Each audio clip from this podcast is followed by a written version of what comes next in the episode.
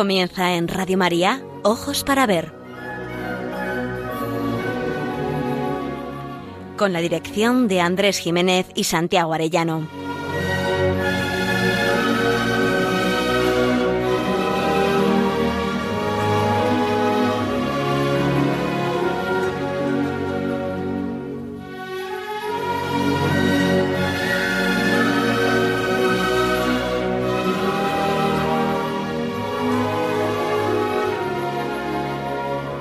Días, saludamos a todos nuestros oyentes en esta nueva edición de Ojos para Ver que emitimos desde Pamplona para Radio María el primer y tercer martes de cada mes. Damos la bienvenida, aunque sea en la distancia, a Santiago Arellano, codirector del programa, y a Miguel Ángel Irigaray, la voz cálida y el alma de la técnica que hacen que llegue hasta ustedes este programa. Les habla Andrés Jiménez y nos dirigimos a todos ustedes con un deseo principal, aprender a mirar para aprender a vivir.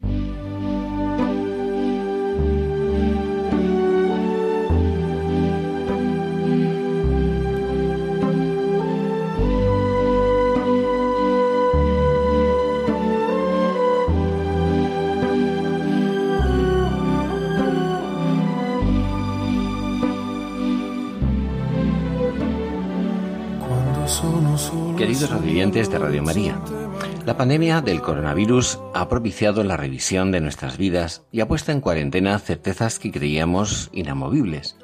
Como quien no dice nada, se ha aceptado con reticencias pero con cierta pasividad la expresión hacia una nueva normalidad. El diccionario de la Real Academia nos dice que normalidad proviene de la palabra latina normalis.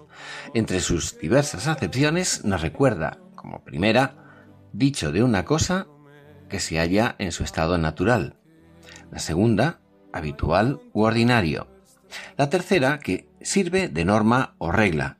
Y la cuarta, dicho de una cosa que, por su naturaleza, forma, magnitud, se ajusta a ciertas normas fijadas de antemano. Las acepciones que nos interesan aquí son la tercera y la cuarta. Norma tiene que ver con normativa y nueva normalidad significaría la nueva legislación que ha de ordenar nuestra vida, en este caso social y pública, al menos de momento. No volvamos para practicar lo de antes, volvemos a estar regulados por normas, no las de antes, sino las que vayan estableciendo los gobiernos nacionales o comunitarios. Creemos que estas medidas nuevas, aparentemente justificadas por las necesidades sanitarias, sobrepasan la defensa de la salud y parecen estar encauzando la vida social y familiar por derroteros que ponen entredicho la libertad de la sociedad y de los pueblos en favor del predominio del Estado. No es aceptable que se hayan adoptado medidas sobre la educación que conculcan el derecho de los padres a la educación de sus hijos. No es aceptable la injerencia del Estado en la organización de los actos religiosos en detrimento de la libertad religiosa, como no es aceptable que en una España, al menos sociológicamente católica, todavía inmersa en una tradición católica, se haya organizado un funeral del Estado por las víctimas del coronavirus más propio de un ritual sectario donde lo de menos era la exactitud del número de los fallecidos y sí la exaltación del ser humano, del hombre con mayúscula, no como individuo personal, sino como especie anónima, digna de loas retóricas y sobre todo del Estado laico, única providencia que cuida de nuestras necesidades, mientras el fuego de un pebetero se consumía inútilmente para anunciar no la ausencia de Dios, sino su inexistencia, dejando al hombre concreto vacío de esperanza, vieja aspiración que en los dos últimos siglos ha demostrado su inútil obstinación. En la vida de los pueblos, el Dios que se expulsa por la puerta de la sociedad entra a raudales por los ventanales de la vida. Solo hace falta saber mirar. Pero nosotros hoy queremos mostrar desde las distintas secciones de ojos para ver, desde la mirada de las artes y de la belleza, que no es posible ni el mundo ni una sociedad ni siquiera una ciudad feliz, si Dios no toma parte de las esperanzas de infinito de sus comunidades. Queremos decir bien claro que ninguna revolución consigue eliminar de las conciencias la huella originaria de la imagen de Dios en el hombre como único aval de su dignidad. Quitad el referente de Dios y el ser humano valdrá menos que un gato aplastado en la cuneta de una carretera. Es altamente significativo que los monumentos funerarios de la prehistoria demuestran la convicción de que aquellos hombres no eran sin más simples animales. Los monumentos funerarios nos advierten que en aquellos pueblos primitivos se sabía que los difuntos eran merecedores de ritos y recuerdo que proclaman la existencia del espíritu. Eran seres humanos fronterizos entre la materia y el espíritu, no simple materia que se desintegra en el tiempo. La buena nueva de Cristo es que existe otra vida mejor que nos espera, una vida eterna. El que crea en mí no morirá para siempre. Frente al pebetero que alumbra el vacío y la nada, nosotros levantamos pletóricos el cirio pascual que en su llama nos recuerda que la muerte ha sido vencida y que Cristo, invitándonos a una vida plena aquí y ahora, nos ha abierto las puertas del cielo donde encontraremos la morada definitiva.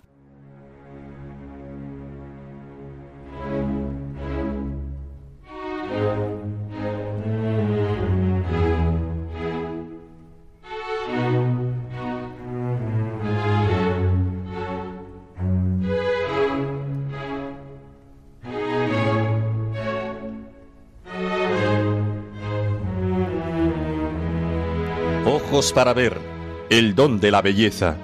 Andrés Jiménez, Santiago Arellano.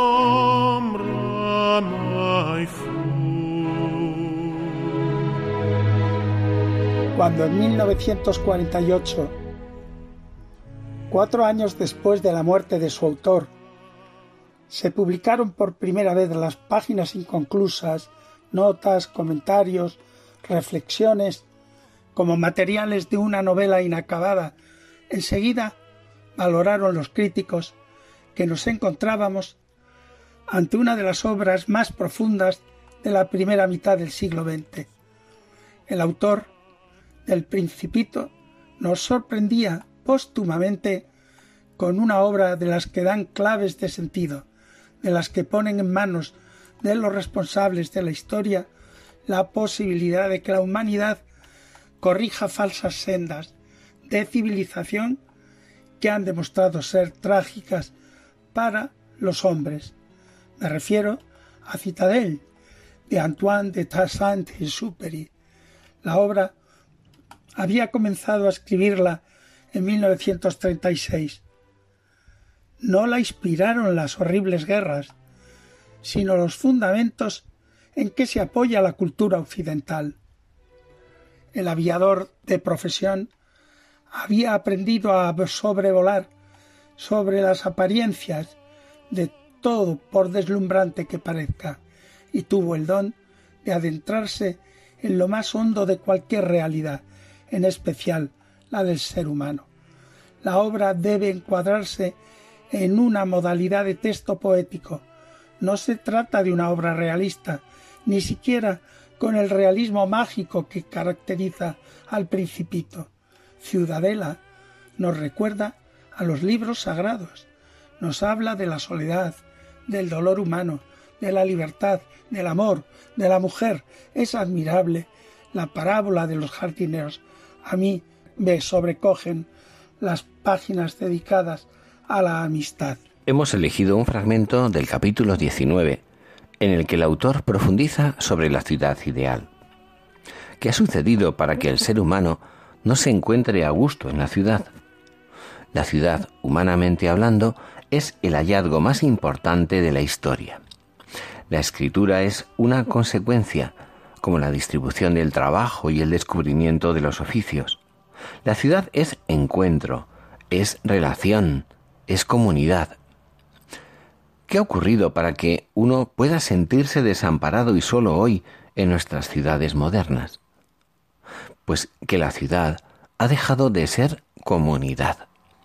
La ciudad ha perdido el sentido trascendente de la existencia. Como tal ciudad, el templo ha dejado de tener sentido. La vida se construye a ras de suelo, sin otro horizonte que dar satisfacción al ansia de bienestar. El texto que seleccionamos es un diálogo imaginario entre un rey modélico y los arquitectos que están al cuidado de la ciudad. El rey representa, junto a la voz de la conciencia universal, el pensamiento sagaz y atento a la voz de la sabiduría. Sabe que no son suficientes las mejoras materiales que sólo procuran la utilidad, por creer que de esa manera las gentes serían felices. El monarca se reunió con los arquitectos y les ofreció estas consideraciones. De vosotros depende la ciudad futura, no en su significación espiritual, sino en el rostro que mostrará y que le dará su expresión.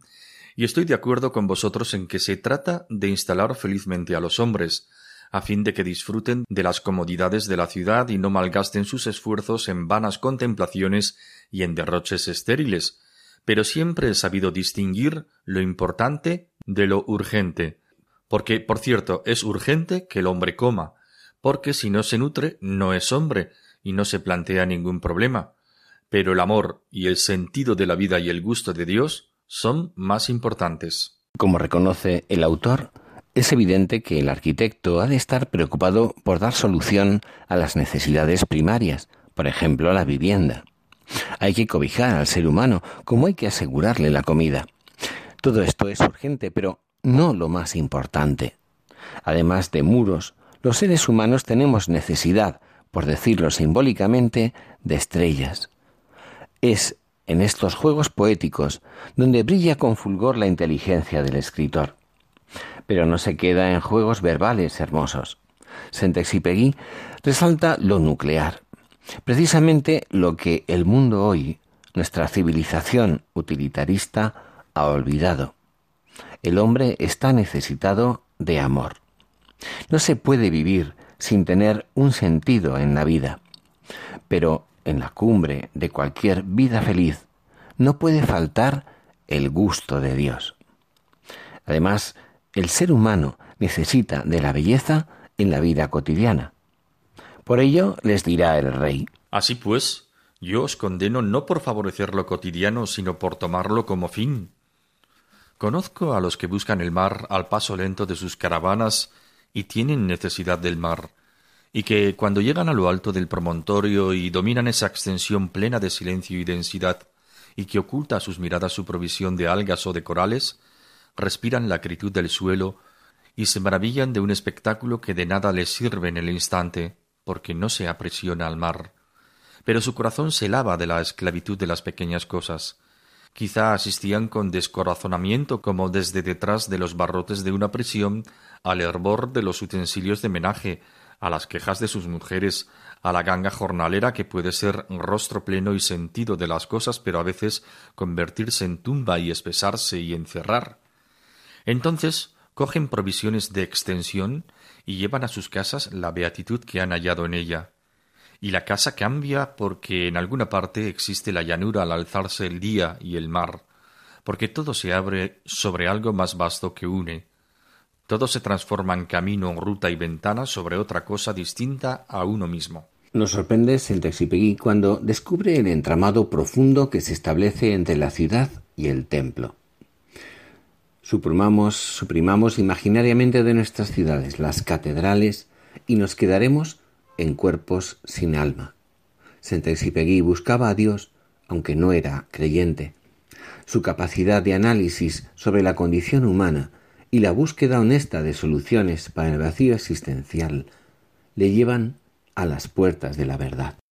Y por esto os digo, si construís el templo inútil, dado que no sirve para cocinar, ni para reposar, ni para la asamblea de los notables, ni para las reservas de agua, sino simplemente para el engrandecimiento del corazón del hombre y para calmar los sentidos y para el tiempo que madura, pues es en todo semejante a una bodega del corazón donde uno se instala para bañarse unas pocas horas en la paz equitativa y en el aquietamiento de las pasiones y la justicia no desheredada, si construís un templo donde el dolor de las úlceras se transforma en cántico y ofrenda, donde la amenaza de la muerte se transforma en puerto entrevisto con aguas por fin tranquilas, ¿creeríais haber malgastado vuestros esfuerzos?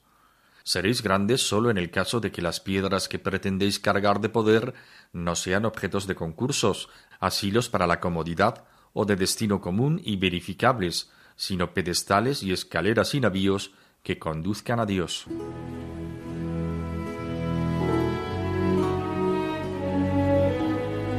Aprender a mirar. Ojos para ver. Radio María.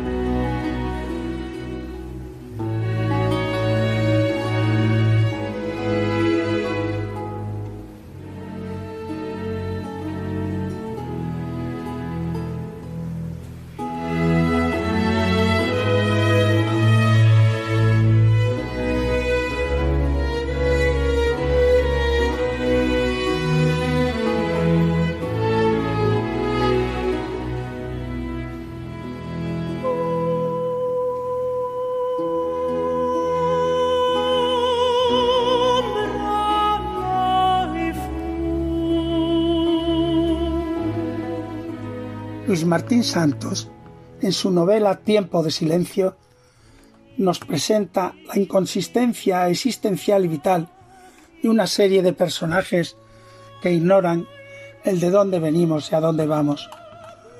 Con un sarcasmo brutal nos presenta la ciudad de Madrid en los años cercanos a mayo del 68, perfectamente organizada, pero deshumanizada. Su sátira no se dirige a la España de Franco, sino a la ciudad, a una ciudad cualquiera, al menos del mundo occidental, donde el ser humano ha perdido su identidad y su esperanza.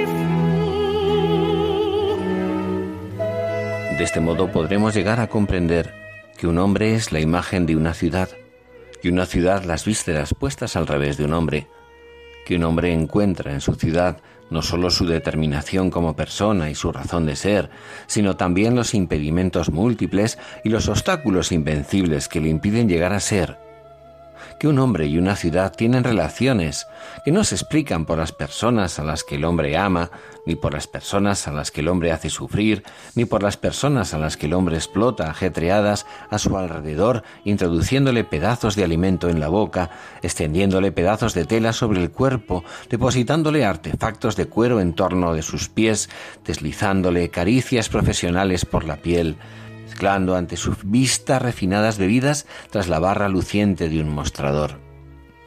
Podremos comprender también que la ciudad piensa con su cerebro de mil cabezas repartidas en mil cuerpos, aunque unidas por una misma voluntad de poder, merced al cual los vendedores de petardos de grifa, los ampones de las puertas traseras de los conventos, los aprovechadores del puterío generoso, los empresarios de tío vivo sin motor eléctrico, los novilleros que se contratan solemnemente para las capeas de los pueblos del desierto circundante, los guardacoches, los recojopelotas de los clubs y los infinitos limpiabotas quedan incluidos en una esfera radiante, no le corbusiera, sino radiante por su misma, sin necesidad de esfuerzos de orden arquitectónico, radiante por el fulgor del sol y por el resplandor del orden tan graciosa y armónicamente mantenido, que el número de delincuentes comunes desciende continuamente en su porcento anual según las fidedignas estadísticas, que el hombre nunca está perdido porque para eso está la ciudad, para que el hombre no esté nunca perdido. Que el hombre puede sufrir o morir, pero no perderse en esta ciudad, cada uno de cuyos rincones es un recoge perdidos perfeccionado donde el hombre no puede perderse aunque lo quiera, porque mil, diez mil, cien mil pares de ojos lo clasifican y disponen, lo reconocen y abrazan, lo identifican y salvan, le permiten encontrarse cuando más perdido se creía en su lugar natural, en la cárcel en el orfelinato, en la comisaría, en el manicomio, en el quirófano de urgencia, el hombre aquí ya no es de pueblo, que ya no pareces de pueblo, hombre, que cualquiera diría que eres de pueblo y que más valía que nunca hubieras venido del pueblo, porque eres como de pueblo, hombre.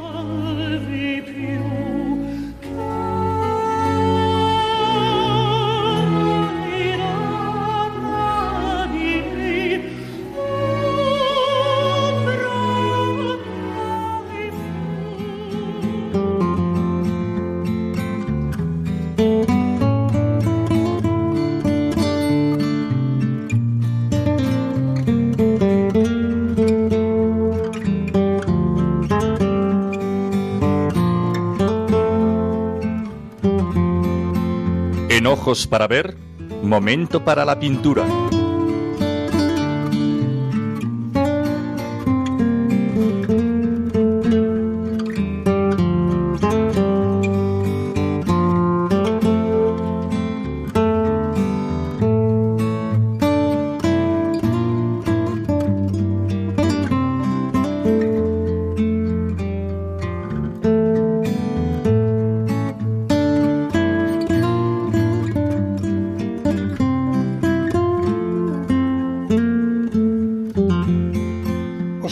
Hoy un óleo de René Magritte, pintor surrealista de nacionalidad belga, que supo abordar con su mirada aguda y crítica las contradicciones y desarreglos que nuestra triunfante civilización está ocasionando a los seres humanos.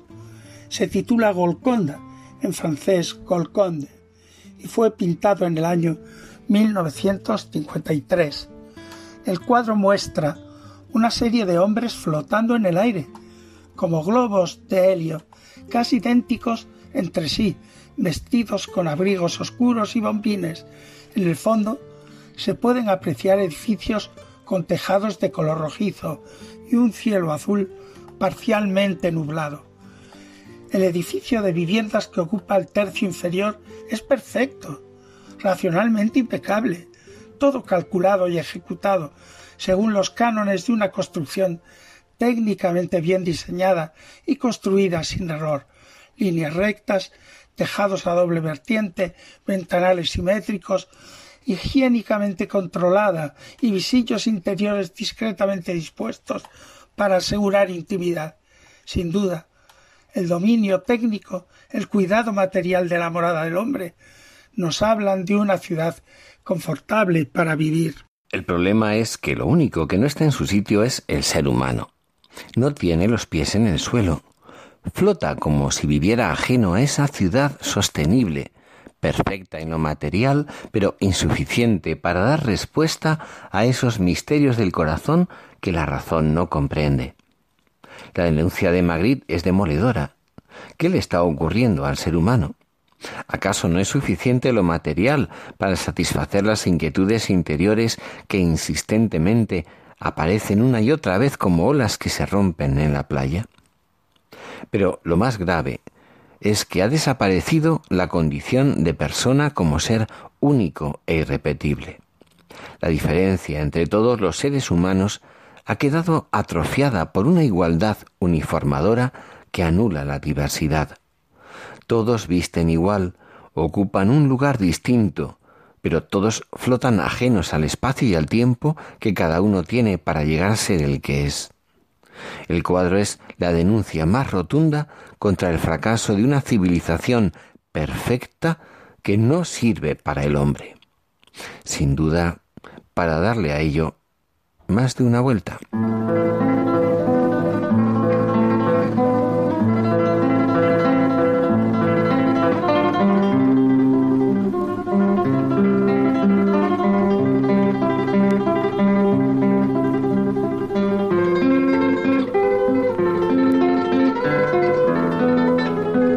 Momento para la poesía. Ojos para ver. Radio María.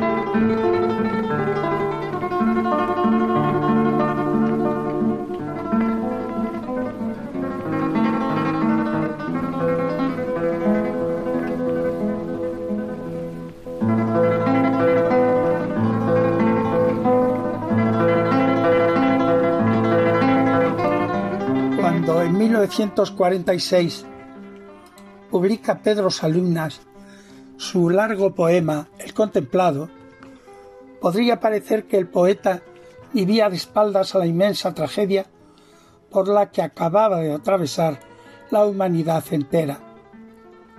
Convocarnos a contemplar la belleza cuando estamos rodeados de miseria, la vieja acusación vuelve a salir al paso. ¿Para qué poetas en tiempos miserables? Pero es imposible ni tan siquiera plantear la acusación cuando en el libro Todo más claro y otros poemas aparece publicado junto a El contemplado el poema Cero, ambos escritos entre los años 43 y 44 y a la vez, si el primero es un canto de admiración a la belleza de todo lo que es, simbolizado en el mar en su encuentro con la luz, el segundo es un grito de denuncia y dolor por la capacidad de destrucción del ser humano. El primero es asombro, el segundo horror y lamento. Su aparente contradicción encierra un hondo mensaje. Estamos necesitados de belleza como barrera y remedio a una deshumanización total. El mal abunda, pero el bien y la belleza sobreabundan. Pablo VI, al finalizar el Concilio Vaticano II en 1965, les dijo a los artistas, el mundo en que vivimos tiene necesidad de belleza para no caer en la desesperación. La belleza, como la verdad, trae el gozo al corazón de los hombres y es un fruto precioso que resiste el paso del tiempo, que une a las generaciones y las hace comulgar en la admiración. Víctor Frank, en su conocido libro El hombre en busca de sentido, nos cuenta que los prisioneros de Auschwitz se consolaban saliendo cada atardecer a contemplar la belleza imponente de las puestas de sol que tras las alambradas se formaban en el horizonte. Estamos necesitados de la belleza. Como se nos decía en el documento Vía Pulcritudines del Pontificio Consejo de Cultura, para dialogar con la cultura contemporánea se nos ofrecen tres pistas privilegiadas. Primera, la belleza de la creación. Segunda, la belleza de las artes. Tercera, la belleza de Cristo. El documento lleva de subtítulo Camino de Evangelización y de Diálogo. Pedro Salinas sabía sin duda del consuelo de toda hermosura, pero de una manera directa y personal lo acaba de experimentar al descubrir en Puerto Rico, definitivamente desterrado, un mar prodigioso como alivio adecuado para sus abatimientos interiores. El contemplado es el mar y su cambiante belleza son el motivo de las catorce reflexivas interiorizaciones que el poeta nos ofrece en su palabra. Su temática lírica no queda entre los límites sólo del amor. Elegimos aquí el poema número 13. Leedlo, no lo reproducimos íntegro. Suprimimos la tercera parte en la que exalta a Chaplin, artista excepcional que se escapa a la ramplonería dominante ya en su tiempo. Hemos seleccionado el poema por el primer verso de la segunda parte. No hay nadie allí que mire. La ciudad sumergida en sus intereses no tiene tiempo para la belleza gratis y cotidiana. Y eso, ¿cuánto produce? Si no miramos la creación, ¿cómo podremos admirar al Creador? Salinas no pretende elevarnos hacia el autor de esa belleza, sino al ser humano para, que se, para quien se ofrece tanto esplendor. Por eso la segunda parte es una crítica sin paliativos contra un modelo de vida, de vida ciudadana que ha perdido el rumbo. No le llamo sátira porque no ofrece ocasión a la risa, aunque dice verdades como puños. Civitas Dei titula al poema Salinas, evocando irónicamente a San Agustín, ciudad demasiado comercial y pragmática como para merecerse ni la evocación de celestial. La mayor parte de sus denuncias son hábitos rutinarios entre nosotros, como dice el poeta. La nada tiene prisa, se nos ven a plazos los veranos, los novios calculan el costo de su dicha, el cálculo y la estadística destierran el azar y el misterio. Es imposible que la aurora de rosáceos dedos o nacarinos pierda el tiempo en albores, celajes ni en las rosas. El tiempo ya no es vida para la vida, sino oportunidad para el oro. Es imposible que la belleza nos asombre si ni siquiera la miramos. Si no la reconocemos, ¿cómo no caer en desesperaciones arrojados a un mundo inhóspito y desangelado? La parte que encaja plenamente en el tema general de El contemplado es la primera. Salinas pondera la hermosura de una ciudad situada junto al mar. Todo se ofrece a la vista, las espumas, las blancas nubes, los edificios convertidos en alcázares que se alzan y se derrumban en luces sucesivas, caen con las sombras y al alba resucitan.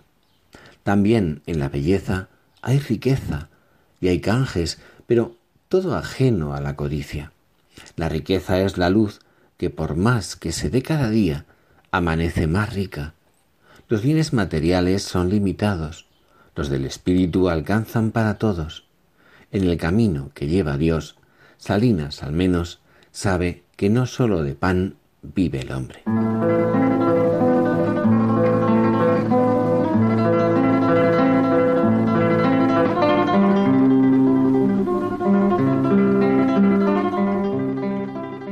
Day 12, primera parte.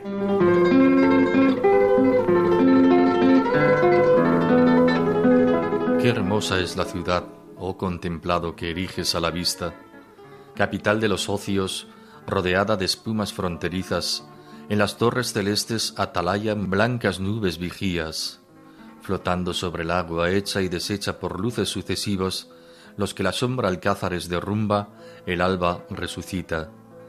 Su riqueza es la luz, la sin moneda, la que nunca termina, la que después de darse un día entero amanece más rica. Todo en ello son canjes, ola y nube, horizonte y orilla, bellezas que se cambian, inocentes de la mercadería. Por tu hermosura sin mancharla nunca resbala la codicia, la que mueve el contrato, nunca el aire en las velas henchidas hacia la gran ciudad de los negocios, la ciudad enemiga.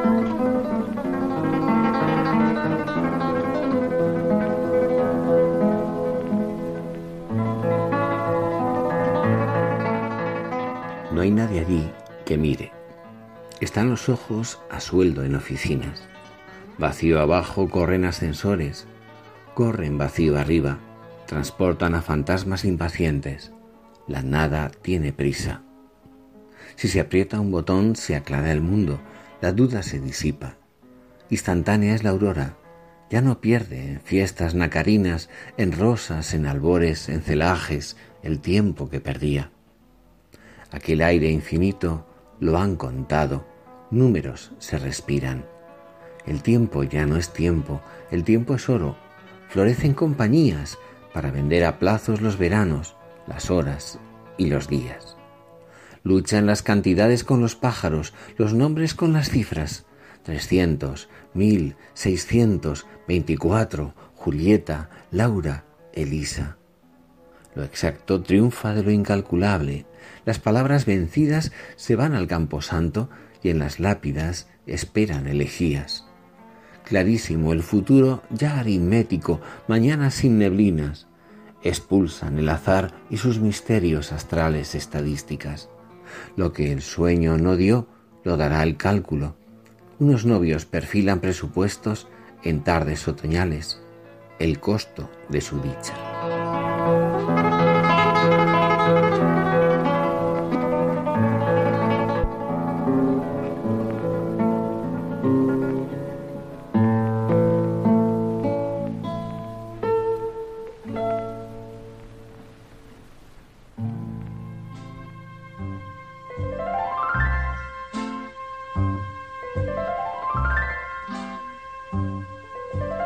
Camino de las artes. Ojos para ver.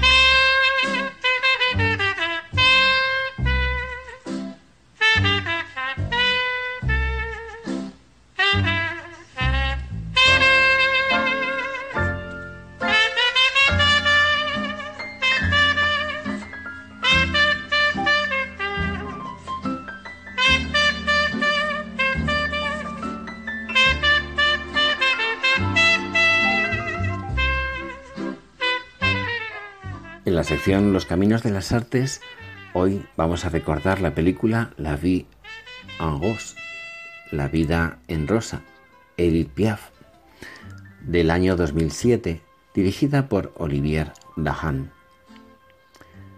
Un retrato impresionista del icono de la música francesa Edith Piaf, fallecida en 1963 a los 48 años de edad y cuya vida trágica parece tomada de una novela triste del siglo XIX. Su infancia, su adolescencia y su ascensión a la gloria. La película recorre su trayectoria desde los barrios bajos del distrito Belleville de París y el éxito en Nueva York para venir a mostrarnos su cruel declive. Se cuenta la historia de una mujer que creció en medio de la pobreza y que se convirtió en estrella en un mundo que la adoró, la aduló y la utilizó una y muchas veces. Una vida golpeada por la dureza del abandono familiar en su infancia y el reiterado y cruel fracaso amoroso. Acariciada por almas buenas en medio de la sordidez. Una voz mágica, un temperamento sensible, tierno y a la vez ardiente y explosivo. Sus dependencias y contradicciones, una fe ingenua e incoherente pero hermosa marcada por la devoción a Teresa de Lisieux. Su generosidad, sus crispaciones y depresiones y su pasión por cantar la vida, el amor y el ansia de ser feliz. Asistimos a la dramática vida de una mujer nacida para amar y ser amada, pero tantas y tantas veces defraudada, que ha experimentado el contraste entre el éxito y la popularidad por un lado y una brutal soledad Queriendo abrazar una vida en plenitud, la chiquilla gorrión, como la llamaban en sus primeros años, experimentó dramáticamente que cuando parece que la vida más nos colma, tanto más hondo es el vacío del corazón. Un corazón que anhela al Dios infinito. La película cuenta con la antológica interpretación y caracterización de la protagonista, Marion Cotillard, digna de un Oscar más que merecido. Quizás su canción más famosa es La vie en rose, La vida en rosa, que da título a la película, y cuya letra, compuesta por la propia Edith en 1946, describe la felicidad de una mujer enamorada que lo espera todo de un amor para toda la vida, por el cual se puede hasta morir. La fascinación del enamoramiento abre la mirada del corazón, pero puede también ofuscarlo, por eso el amor maduro va más allá del sentimiento y se convierte en querer el bien para quien se ama, en voluntario compromiso, en deber gozoso, en tarea ilusionante y a la vez exigente. Ese es el anhelo que se trasluce en la letra de esta canción, icono del amor humano.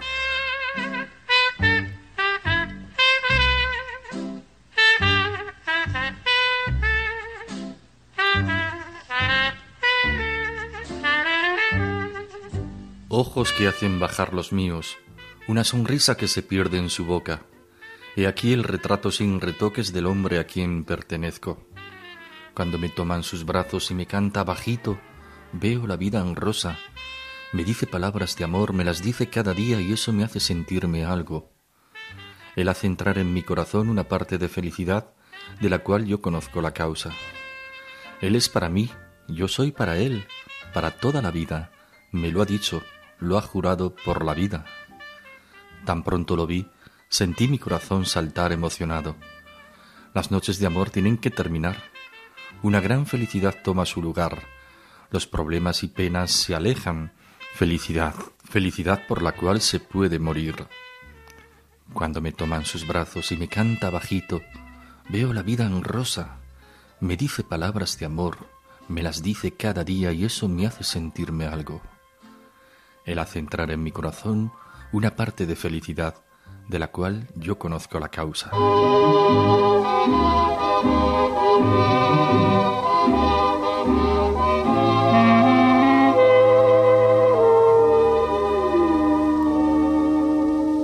Des yeux qui font baisser les miens, un rire qui se perd sur sa bouche, voilà le portrait sans retouche de l'homme auquel j'appartiens. Quand il me prend dans ses bras, qu'il me parle tout bas, je vois la vie en rose. Il me dit des mots d'amour, des mots de tous les jours, que ça me fait quelque chose. Est entré dans mon cœur une part de bonheur dont je connais la cause.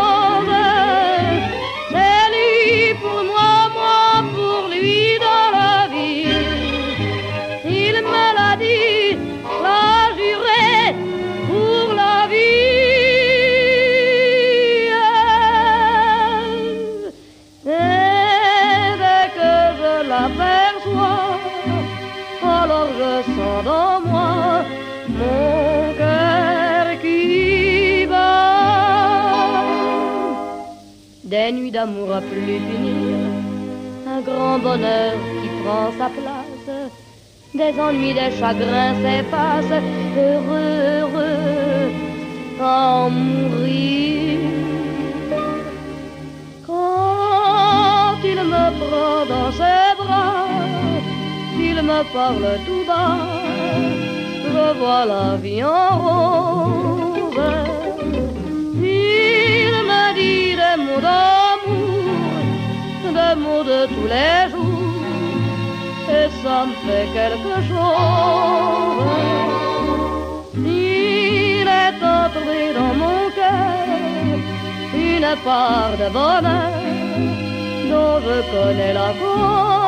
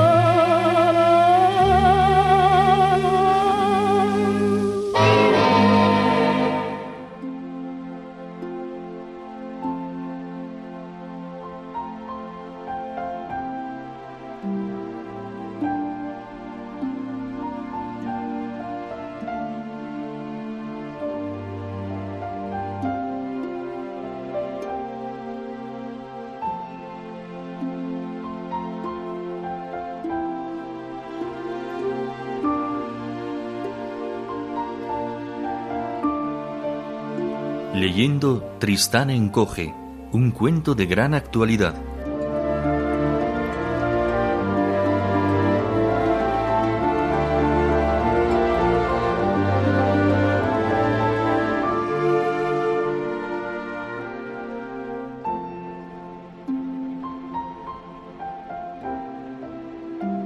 La noticia de la muerte de la escritora norteamericana Florence Parry Heide el 24 de octubre de 2011 en Estados Unidos me reavivó la, duda de, la deuda de gratitud que desde hace ya muchos años tengo con ella. Como os podéis imaginar, yo no la conocí personalmente. Sabía que era madre de cinco hijos que cuando los tuvo criados dedicó su tiempo a escribir historias para niños. Comenzó a escribir cumplidos los 48.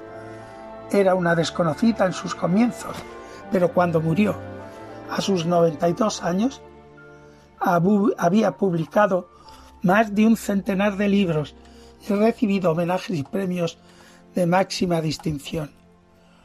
Yo, como educador, admiré y difundí sobre todo uno, Tristán Encoge, publicado en la editorial Alfaguara en Madrid en 1986, en su colección infantil y que hoy, por desgracia, está descatalogado. El cuento es muy sencillo en apariencia, pero se convierte en una sátira contra uno de los males de nuestros tiempos. Los prejuicios no nos dejan ver la realidad. Los hábitos mentales convierten en clichés preestablecidos determinados saberes, bien adquiridos por la experiencia o por la lectura. Y ya, ¿para qué mirar? ¿Para qué escuchar? ¿Para qué examinar lo que tienes de frente, lo que de verdad está ocurriendo ante nuestras narices? Metidos en los mil afanes de cada momento, no oímos con atención lo que nos dicen los demás.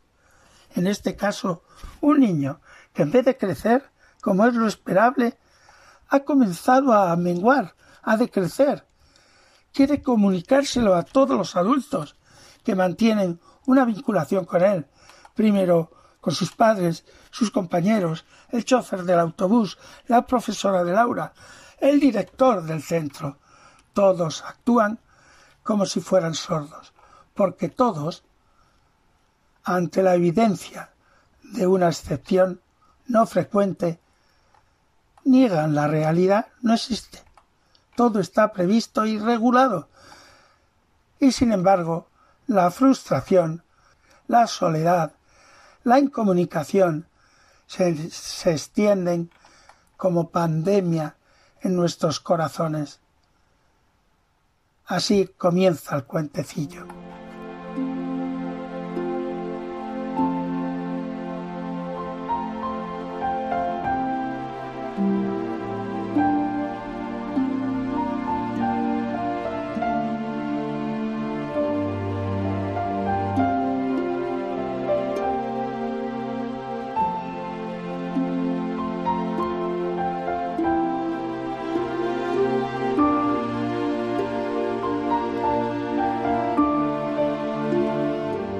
A Tristán le estaba ocurriendo algo muy raro. Lo primero que notó fue que no alcanzaba al estante de su armario en que solía esconder el chicle y los caramelos, y antes siempre lo había alcanzado. Después notó que la ropa empezaba a estarle grande. Me están creciendo los pantalones o algo así, dijo Tristán a su madre. No hago más que pisármelos. Qué pena, cariño, dijo su madre mirando al horno. Espero que me suba este pastel, dijo. Y las mangas me llegan mucho más abajo de las manos, dijo Tristán. Así que las camisas deben estar creciendo también. Hay que ver, dijo su madre. Es que no me explico por qué no sube este pastel como es debido. A la señora Abemales siempre le salen bien los pasteles, siempre le suben.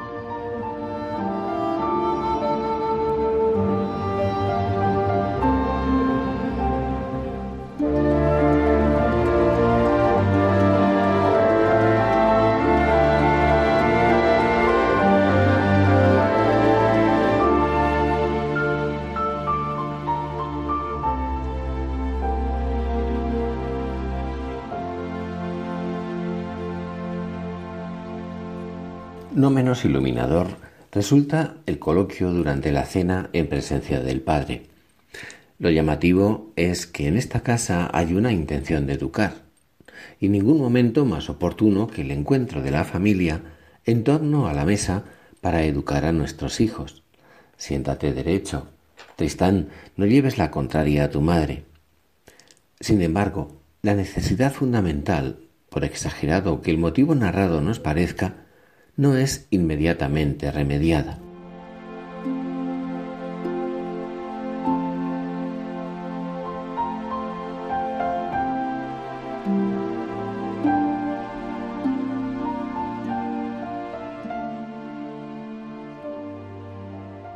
Esa noche en la cena, el padre de Tristán dijo Siéntate derecho, Tristán.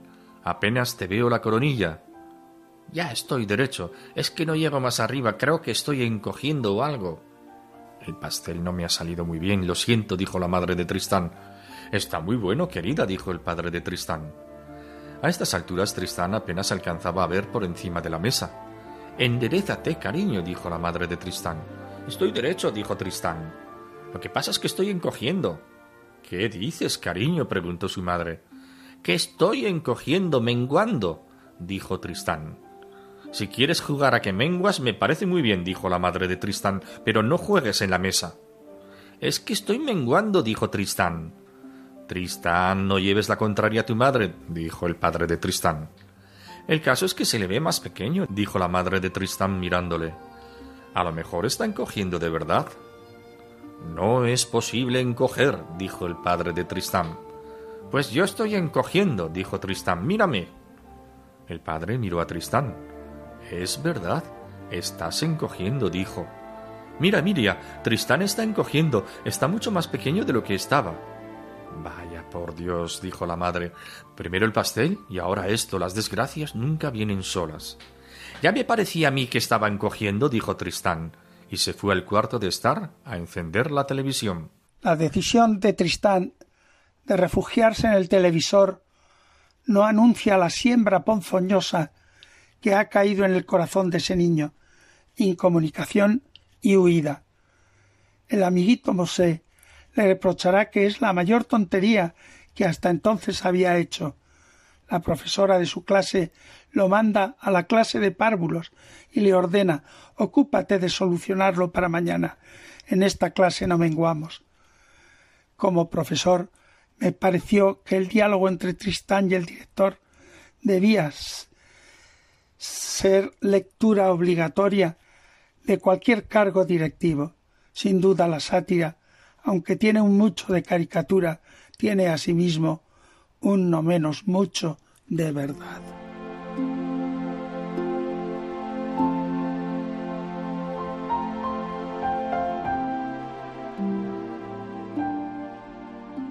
Así que Tristán fue al despacho del director. Por favor, rellena este impreso, señala el motivo por el que debes ver al director. Había una lista con muchas cosas para elegir, pero Tristán no encontró ninguna que dijera ser demasiado pequeño para alcanzar a beber en la fuente. Por fin escribió él mismo, menguar. Tristán entró en el despacho del director con su impreso. El director miró el impreso y luego miró a Tristán. Después volvió a mirar el impreso. No entiendo qué pone aquí, dijo el director. Parece vaguear. No estarás vagueando, ¿verdad, Tristán? Ya sabes que aquí no hay sitio para los vagos. Formamos un equipo y todos tenemos que esforzarnos al máximo. Dice menguar, dijo Tristán. Estoy menguando. Menguando, ¿eh? dijo el director. Bueno, pues lamento esta noticia, Tristán. Haces bien en venir a verme. Para eso estoy aquí, para orientar, no para castigar, sino para ayudar. Orientar a todos los que componen mi equipo solucionar todos sus problemas. Pero yo no tengo problemas, dijo Tristán. Nada más es que estoy encogiendo. Bueno, pues quiero que sepas que me tienes aquí siempre que me necesites, Tristán, dijo el director. Y me alegro de haberte servido de ayuda. La calidad de un equipo siempre depende del entrenador, ¿verdad? El director se puso en pie. Adiós, Tristán. Si vuelves a tener problemas, ven directamente a verme y te ayudaré otra vez. Los problemas dejan de ser problemas cuando se solucionan, ¿verdad? El cuento termina con una lección aprendida por Tristán, desoladora. Cualquier cosa que le ocurra a partir de ahora no se la contará a nadie. Si no digo nada, no lo notarán. Lo malo de esta caricatura es que sigue siendo verdadera.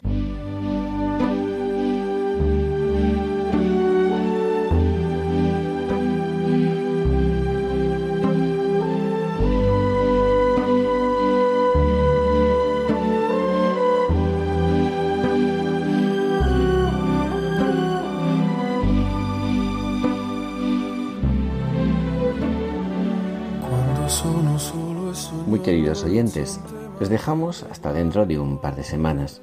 Confiamos en que esta pandemia que nos acecha pase pronto con la ayuda del Señor. Entre tanto, les deseamos un verano saludable, de descanso y de vuelta a lo esencial. Y le recordamos que el contenido de nuestro programa pueden encontrarlo además de los podcasts de Radio María en la página web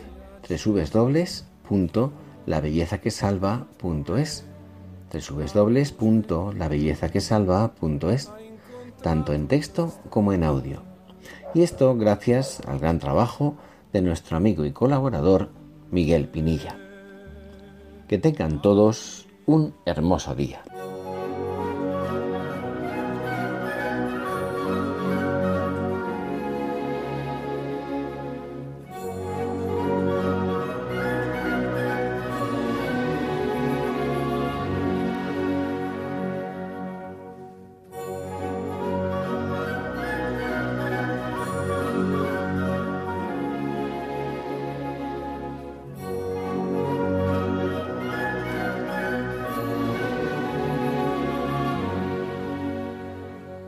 Finaliza en Radio María, Ojos para Ver.